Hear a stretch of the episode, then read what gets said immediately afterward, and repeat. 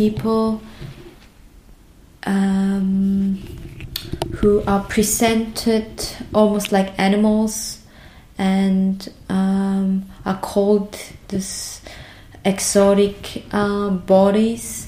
And what is very sad to watch and to realize that in these moments people's right to own their body is taken away is stripped away and uh,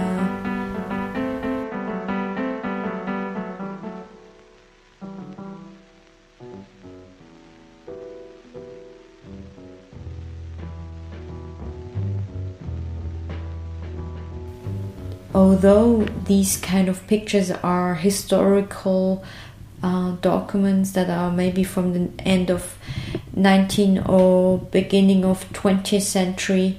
Um, i would say so these kind of situation or very similar situation still happen. Um, uh, i experience that in my daily life as well.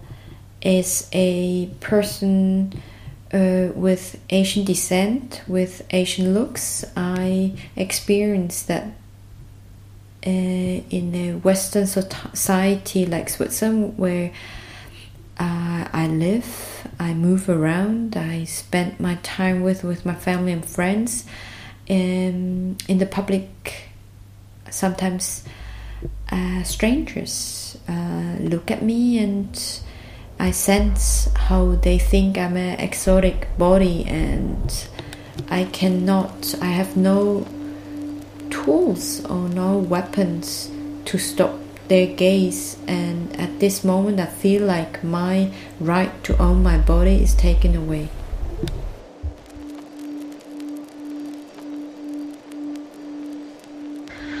Um, so um, that that I think that the body itself is a privilege i think and like i said if there is no scar in the body which maybe there is some that i can't able to see or something but kind of it feels like the flawless.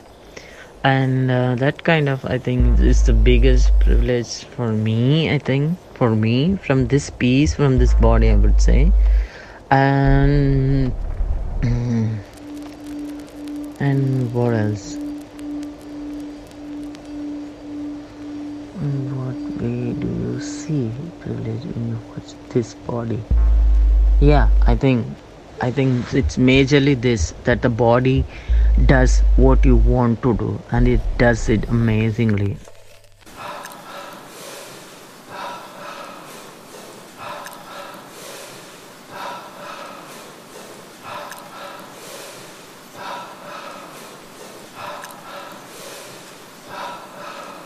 and then when the wood comes here, it becomes for me very. Um, it has a lot of meaning.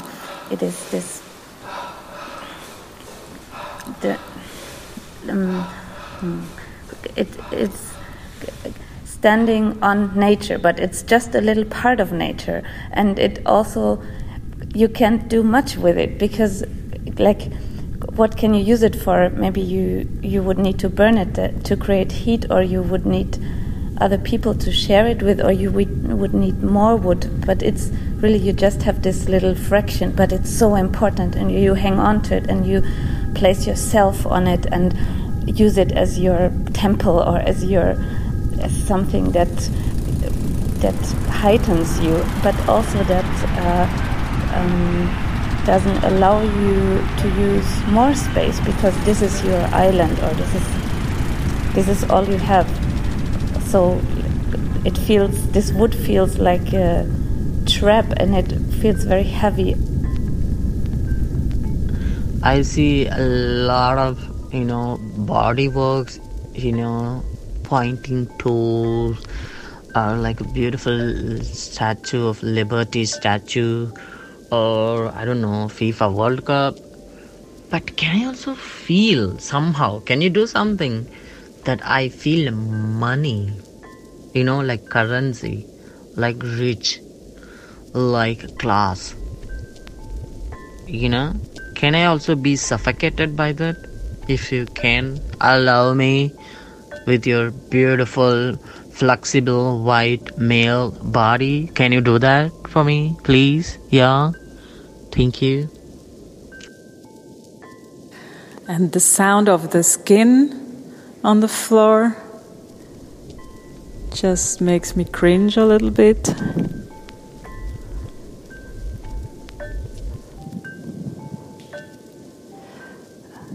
Uh, I can see the victim poses only now, watching it for the second time. Possibly because I associate the white male body with self expression rather than being tied up?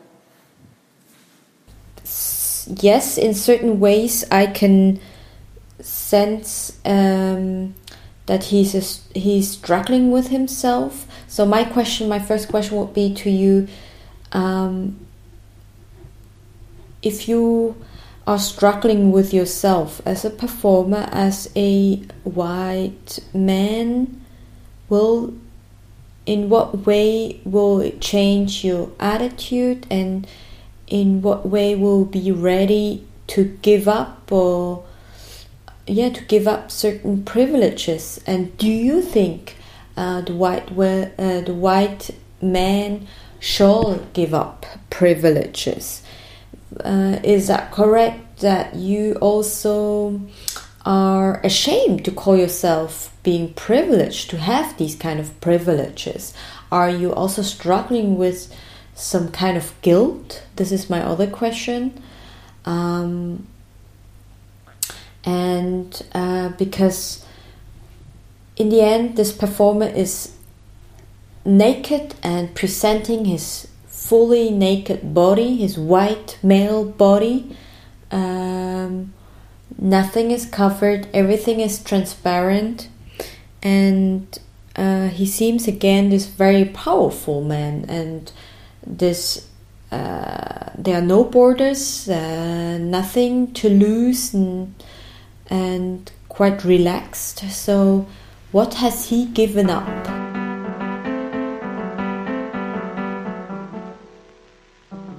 What else? What do you want to tell me? You tell me because it seems like you feel you like me to tell you what I have to tell you. Please tell me what do you want? What do you want from me? What else you want from me? What more you expect from me? Tell me.